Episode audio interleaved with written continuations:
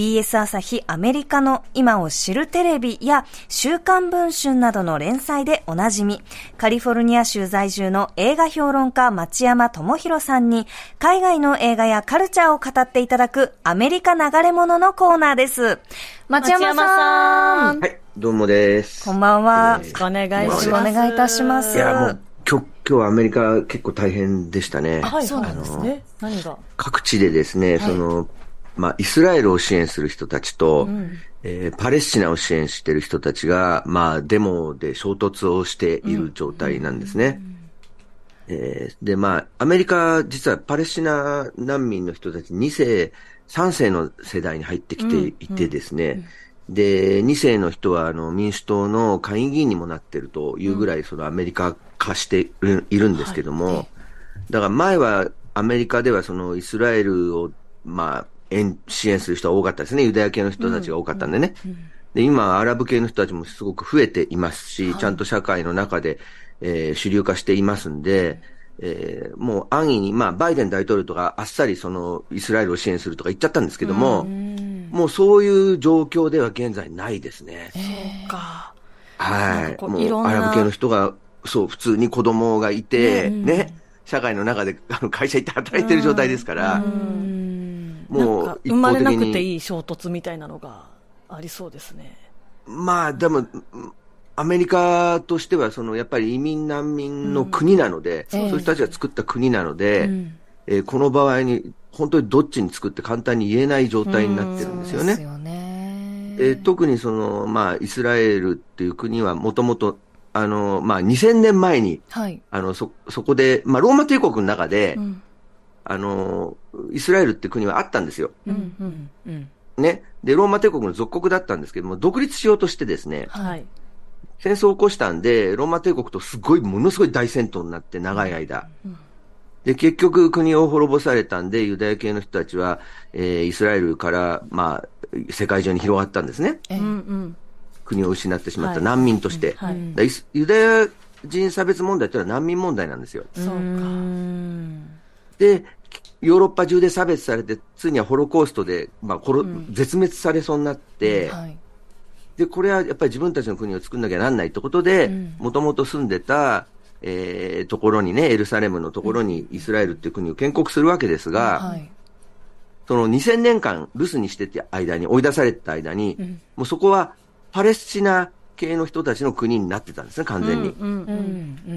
昔はパレスチナ人もとユダヤ人がそこにいたわけですけど、ユダヤ系の人がいない間に完全にパレスチナの国になってたわけですが、はい、で、イスラエル作ったら、今度は、最初は、最初はイスラエル作った時はパレスチナ人と一緒に仲良くやっていこうっていうことで始まって、憲法にもそう書いてあるんですよ、イスラエルの憲法には。ね、そうなんです。はいところがだんだんユダヤ系の人たちのが、そのパレスチナ人を弾圧し始めて、どんどん壁の内側に押し込めて、で、しかもそのインフラね、水道とかガスとか電気とかイスラエル側から送ってるから、それを供給を断ったりね。えー、まあ徹底的な、まあはっきり言ってユダヤ人がドイツ人にやられたことをやり返してるんですね。関係ない人たちなのに。で、パレその一方で実はロシアに守られてたアルメニアっていう国にアルゼルバイジャンが攻め込んでるんですよ。わなんかいろんな歴史とか、うん、なんかそういうその移民のこととかがあるって分かった上で、はい、なんかめっちゃシンプルになんでこんなうまくいかないんだろうって思いますよね。はい、その差別してしまったりとか、弾圧起きちゃったりとか。ただ、まあ、アメリカでは、まあ、デモでね、争っていますけど、はい、殺したりはしないのでね。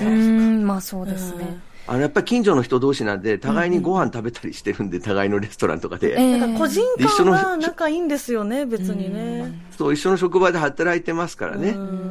あの、だから、世界中はそうなればいいのになと思います、ね。そうなんだよね。はい。でね、今日紹介する映画は、はい、あの、まあ、そういうひどい世界状況の中でですね、はい、非常に希望をですね、ええ。えー、抱けるようなタイトルの。そうですね、そう、タイトルだけ聞くとだいぶ、ねパッ明るいような。ワクワクする理想郷っていうタイトルの映画、理想郷っていうタイトルの映画と、ね、ヨーロッパ新世紀っていうね、うん、勢いありますよに満ちたタイトルの映画2本紹介したいんですが、うん、はい。はい。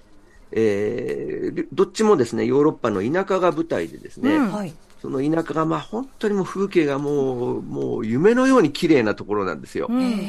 山の中なんですけどもね。はい。はい。えー、そこで実際に起こった、えー、実話、事件ですね。最近起こった事件を、えー、映画化したものです、日本とも。実話。実話なんですね。はい、で、理想郷はスペインの映画で、えー、ヨーロッパ新世紀はルーマニアの映画です。うんうん、はい。で、理想郷という映画はまさに理想郷のようなですね、スペインのガリシア州っていうところがあって、はい、まあ、本当に緑あふれる山奥でですね、はい、美しくて、うん、えー、まあ、そこにお好きになったフランス人の老夫婦が、うん、えー、まあ、ずっと学校の先生やってたらしいんですけども、うん、えー、お金を貯めて引退して、そこに土地を買って、その理想郷に、えー、まあ、無有機野菜の農業を始めようとするんですね。うん、なんかワクワクしますね。ねはい。で、一生懸命畑を耕して、えー、頑張って、それで町の人と溶け込もうとして頑張って慣れないスペイン語を喋って、うんうん、えー、いろいろやるんですが、そのアントワーヌっていう旦那さんがね。うんうん、はい。えー、ところがそこにですね、ノルウェーの電力会社が、風力発電のその風車を建てようとするんですよ。はい、はい。ね、その田舎の山奥の村にね。はい。そうすると、まあ、その地元の人たちにですね、ものすごい莫大な、うん、その、保証金を出すと。その電気会社がね。村としては潤う。そう、村としては潤うんですよ。うんうんところが、そのアントワーヌさん夫婦は、ええ、その美しい、その村を求めてせっかく来たのに、そっか。風車だったら台無しなんで、うん、なるほど。そう、反対するんですよ。うん、景観をめぐる話なんですね。ああ、なるほど。そうですね。ただ、あの、彼はその村にあるその古民家をですね、うん、修復して、えー、その村に新しく人を取り戻して、うん、えー、まあ、村を、その、まあ、自然の非常に豊かな、うん、えー、有機農業の村として村おこしをしようとしてるんですよ。なるほど。そのままの美しさを保ったまま、なんとかしようという意思があったのか。そうなんですよ。でも風力はちょっと一発解決みたいなことですもんね。一発解決なんですよ。だから、その各世帯にいきなりまあ1000万とか2000万とかくれちゃうわけですよ。だから地元でずっと農業をやって貧しいまんま何十年もね、親子3代やってきて、で、一回もいいことなかったっていうその農家とかは、まあその保証金受けたいってことになるんですよね。そうですよね。そうですよね。大きいですもんね。ね。ところがそれにまあ、アントワーヌ夫妻が反対するんで、彼ら村八分になって、で、だんだん仲が悪くなる中で、えー、まあ、このアントワーヌさんは非常に理想を持って、理想郷ですから、はいはいはい。で、やろうとするんで、うん、だんだんすごい嫌がらせを村の人からされるようになって孤立していくっていう話なんですけども。はい、村を良くしたい、生活を良くしたいっていう思いは一緒なのに。そうなんですよ。いや、でも確かに、その、はい、自分が村人だったらって思ったら、いや、なんか、セカンドスローライフみたいなつもりで来たんか知らんけど、とかは、まあ思っちゃいますよね。この都会の飲め、みたいな。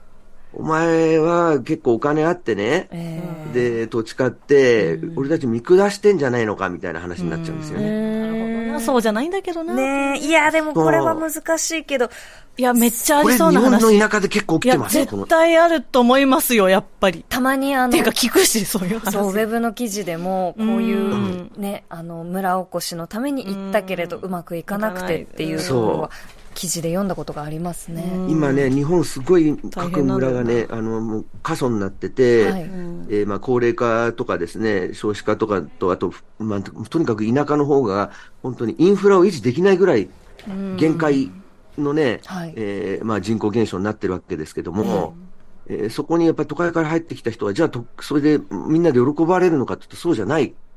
そうですよね。ということが起こってて、ただ、日本と違ってヨーロッパの田舎の人はですね、はい、えー、まあ日本も今持ってるか。今すごく過疎が進んだんで、獣害が増えてて、イノシシとか熊のは。えー、まあ、ライフル持ってるわけですよ、田舎行くとみんな。ちょっと待って、思ったより本当に理想郷とは程遠い話かもしれない。ね、しかもこれ実話を元にした映画。実話なんですよ。ああ、ちょっと不穏な。不穏ですね。で怖いことになっていくんですけどもね。はい。それが理想郷っていう映画で、まあ途中からホラーみたいになってきますけど、実話なんですが、はい。で、もう一本のヨーロッパ新世紀っていうルーマニア映画の方はもっと複雑なんですよ、事情が。まず主人公は、そのルーマニアのトランシルバニアという、まあ、山の奥の、えー、農家で働いてた中年の男性なんですが、えー、この彼はですね、えー、仕事を求めてドイツで出稼ぎをしてるんですね。はい。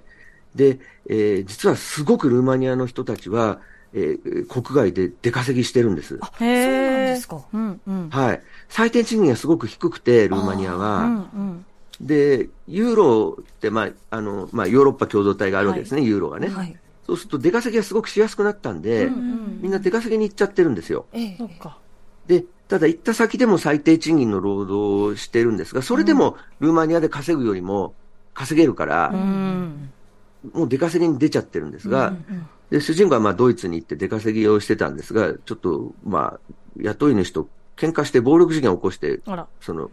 トランシルバーニアに帰ってくるんですね。トランシルバーニアってのはあのドラキュラがいたとこです。はいはい。あの写真が手元にあるんですけど、はい、本当にこう、古いお城も今も残っててすごい綺麗な場所ですね。ドラキュラのお城も今もありますよ。そうですね。ね吸血鬼ドラキュラの舞台になったブラン城がある。はい、そうなんですよ。まあ、ドラキュラって言ったらその地方の、まあ、あの、お殿様だったんですけれどもね。そうなんですか、知らなかった。はい、実際の人物ですね。はい。伯爵か。そうそう。で、その主人公は結局ドイツから追い出されて帰ってくるんですけども、はい、村にね。ところが村で一つの問題が起こっていくんですよ。はい。えー、村にあるパン工場がですね、はい、えー、人手不足で、うん、えー、スリランカから、えー、パン職人を3人雇い入れるということを決めるんですね。はい。で、どうしてそんな事態が起こるかというと、うん、そのパン工場は、えー、人員を募集してるんですけど、労働者をね。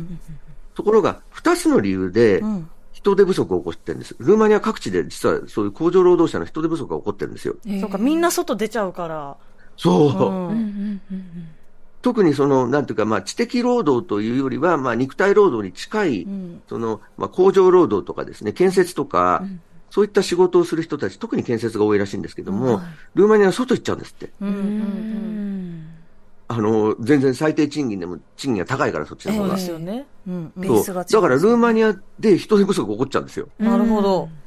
で、さらに最低賃金が低いスリランカとかから連れてくるんですね。ああ。じゃあなんかこう、つながってるというか、連鎖してるんですね、その、出稼ぎ出稼ぎっていう。出稼ぎが。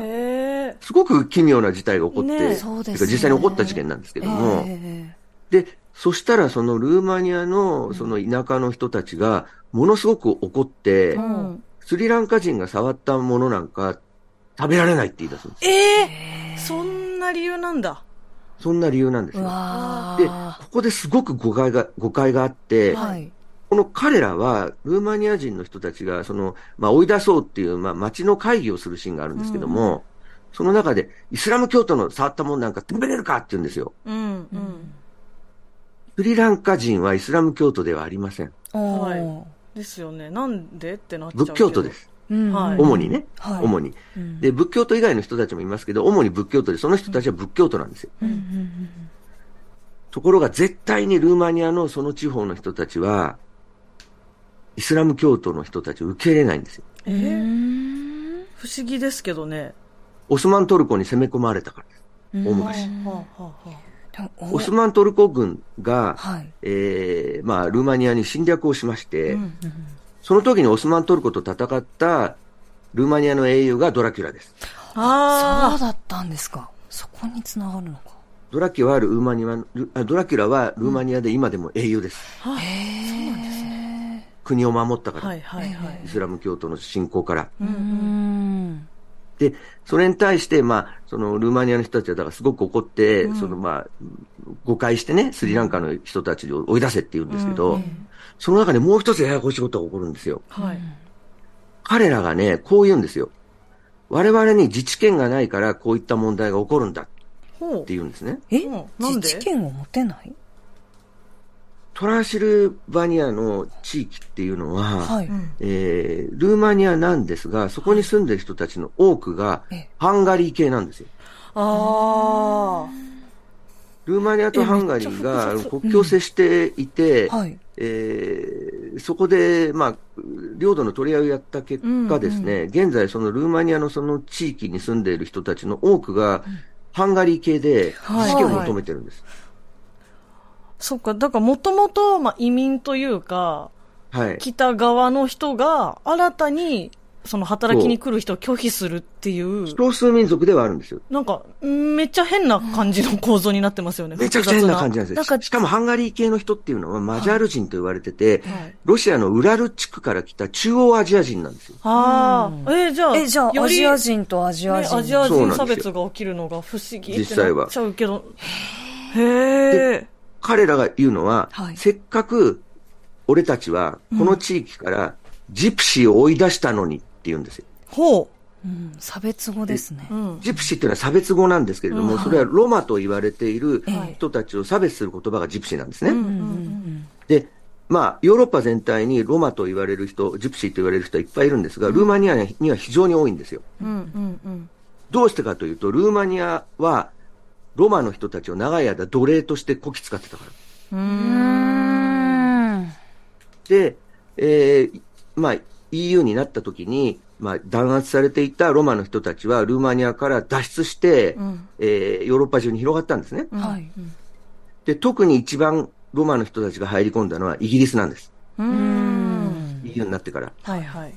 で、いあの、まあ僕もこの間ロンドン行った時に、とにかくロマの人たちはすごくいっぱい住んでるんですけど、うん、ロマの人たちがいっぱい住んだせいで、イギリスはヨーロッパの中にいると、ロマの人たちが入ってくるからってことでもって、EU を脱退したんですよ。へあ、そういう理由だったんだ。イギリスの EU 脱退の原因は、はい、ルーマニアにおけるロマ弾圧なんですよ。全部繋がってくるんですよ、これ。そうなんだ。ものすごい複雑。複雑しかもそのロマっていう人たちは、もともとインド系なんですよ。ええー、ね。もうこのめちゃくちゃ複雑な状況の中で、はい、えー、そのスリランカ人を追い出せっていう、そのパン屋で働かせるなっていう運動がどんどんどんどん怖いことになっていったんですね。えなんか差別も弾圧も、まあ、絶対、まあ、ダメというか、本来起きちゃいけないんだけど、はい、その怒りの理由がちゃんとその歴史とか、その個人個人であるから、はい複雑ですよね、その元をたどっていくにしても、もう、はい、その元がもうバラバラになってる。そのまあ、みみんなそれぞれこう移り住んだ場所で人間関係があって、家族がいて、ね、仕事があってってなると、暮らし自体は普通にね、みんなただの人というか、うん、みんな等しく人の暮らしをしてるはずなのに、うん、って思っちゃうけど、そうか。労働力のその流動性が逆に差別を生み出すっていうことになっちゃってるんですよね。ねそうか。そう。じゃあ、じゃあ労働力をじゃあ止めたらいいのかっていうと、うん、でもそうでもなくて、えー、そのルーマニア自体がすごく、まあさっき言ったみたいに最低賃金が低くて、うん、普通に暮らせないから、はい、他に働きに出てるわけですからね。はい、ますね。たくさん、こう、いろいろな場所からの、その、労働者、うん、労働、をするこう人をこう迎え入れた先に、どういう条件で働いてもらうかっていうところで、はい、あの、うんいやー、なんか、その、ヨーロッパの話だなと思いながら聞いてたんですけど、はい、すごく、どちらの映画も日本で短短ね、話ですよね。で、日本、今ね、うん、あの、最低賃金がね、韓国よりは、韓国や、その、まあ、台湾よりも安くなってるでしょ、うん、1070円とかだったかな。ね。東京で、もう、最近。それこそ、大卒だったりする人がね、あの、アメリカだとそれこそ、えー、まあ年収700万とか800万から始まるんですよ、はい、大卒だと。はいはい、初任給が。はい、それだったら、まあ、大卒の人はアメリカ行った方がいいよね。そうな、そうなっちゃいますよね。だから、ね、どんどん、その、よく言うのが、うん、その人材が、本当は、えー、日本の未来を担ってくれてたかもしれない人たちが、海外に行っちゃうっていう、うん、まあ、どこ行ってもいいんですけどね、個人の自由ではあるんだけど。ね、いや、でもお金が、もらえる方に行きますよ、それ。そうですよね。ね。で、とにかく日本の最低賃金が安いから、日本の人たちも当然、まあ今後は外国でね、それこそ一番近い韓国とか、台湾で出稼ぎするようになるし、うん、そ、その状況が起こると、今度は今まで東南アジアから入ってきてる、その安い労働者の人たちも日本に来なくなるでしょう。そうでしょうね。労働力がね。うん。ね。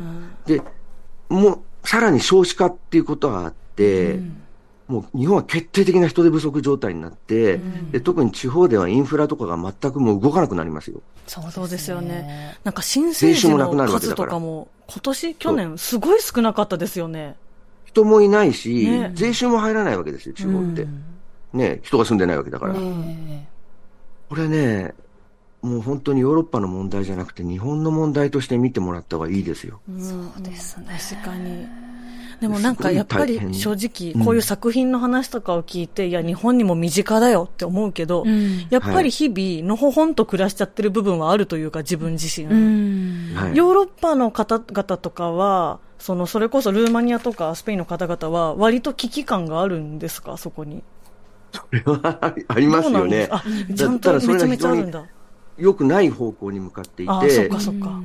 あの、すごく移民追い出しを掲げる、うん、えー、まあ、右派勢力が各各国で、えー、まあ、非常に勢力を伸ばしつつあるんですけども、うん、つまりその、先ほど言ってたような問題っていうのは、移民をシャットアウトすることでは全然解決しなくて。そうですよね。共生していくという以外ないと思うんですけど。なんか移民を受け入れて、より。人手不足だから移民を受け入れてるわけで、ねを追い出せって言ったら、じゃあ人手不足はどうなるのって全然解決しないわけですよ。うん、その問題自体がね。そうですね。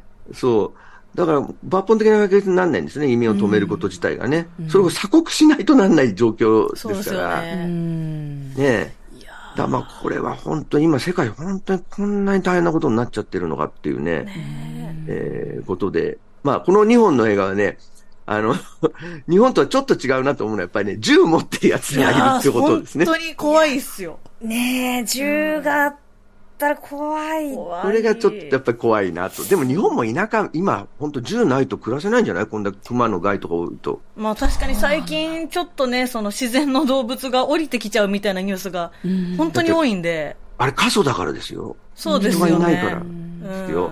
で、多分どんどんどんどん日本の田舎も野生化していくと思いますけどもね。ねはい。都心部にばっかり人が集まってね。そう。だ僕の世代だと、とにかく申し訳ないのは、その娘たちの世代のためにいい世界を残してあげないまんま、このまま俺は死んでしまうのかっていうことを、本当にね、うん、最近は悩んでますけどね。かに未来のことを思うと、うん、いやでも改めて聞いても、もう本当にね、うん、何が理想郷じゃいというこのタイトルが、そうなんですよ。はい理想郷とヨーロッパ新世紀って新世紀どんな新世紀じゃいっていうね。ねまずちょっとこの日本見ながら考えましょう。はい。はい。はい。ということで。ヨーロッパ新世紀は今週14日から、え公開ですね。はい。珍しく土曜日公開らしいですね。金曜日じゃなくてね。はい。はい。そして理想郷は。理想郷ももうすぐですね。はい。えー、来月の11月3日公開です。はい。はいということで、結構重い映画ですが、うん、まあ、日本の将来ということでもあるので、ぜひご覧ください、ね。はい。ありがとうございました、町山さん。はい、以上、アメリカ在住の映画評論家、町山智博さんのアメリカ流れ物でした。